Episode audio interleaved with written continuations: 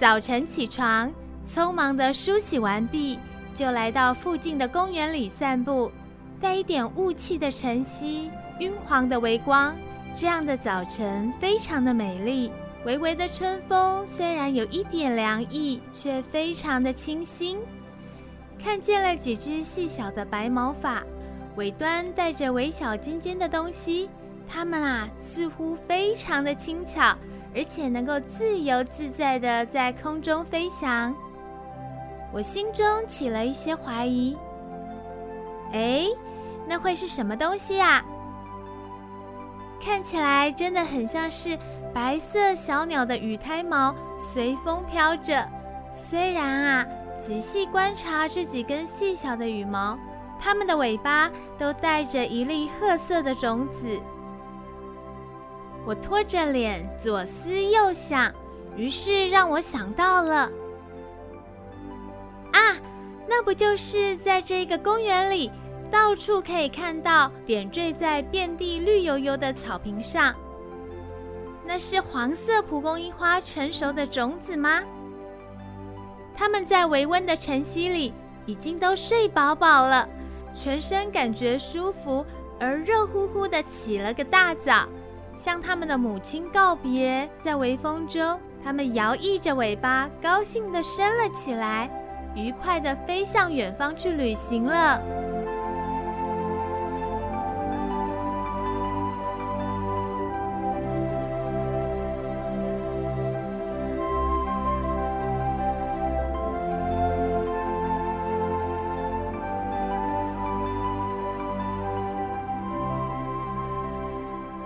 说到蒲公英，蒲公英的妈妈是一位多产的妈妈，她生活在一个非常简单朴实的环境里，只要有一小撮土壤，还有一点点的露水，它就可以生长哦。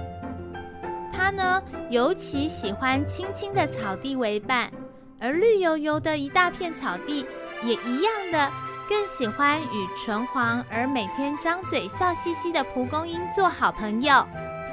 无可置疑的，蒲公英散发出美丽的黄色清淡的香味。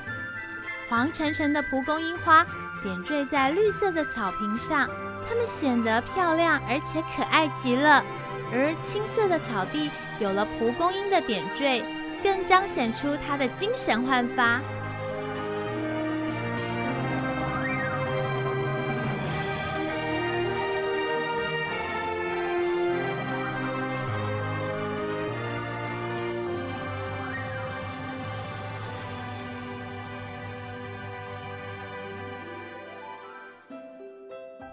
蒲公英的花和青草，它们彼此互相欣赏而互相关照着，还时常吸引着喜欢在草地上跑步的小朋友。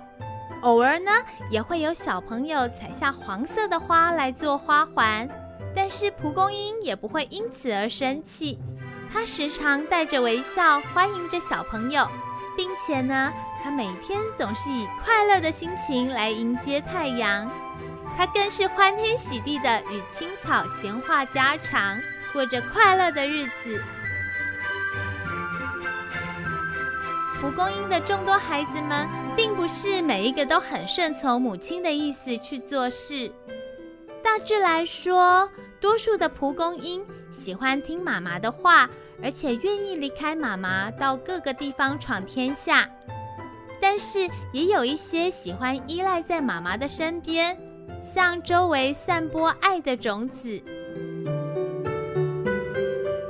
小朋友想要知道蒲公英长大之后如何向世界散播爱的种子吗？千万不要错过下一集的故事哦！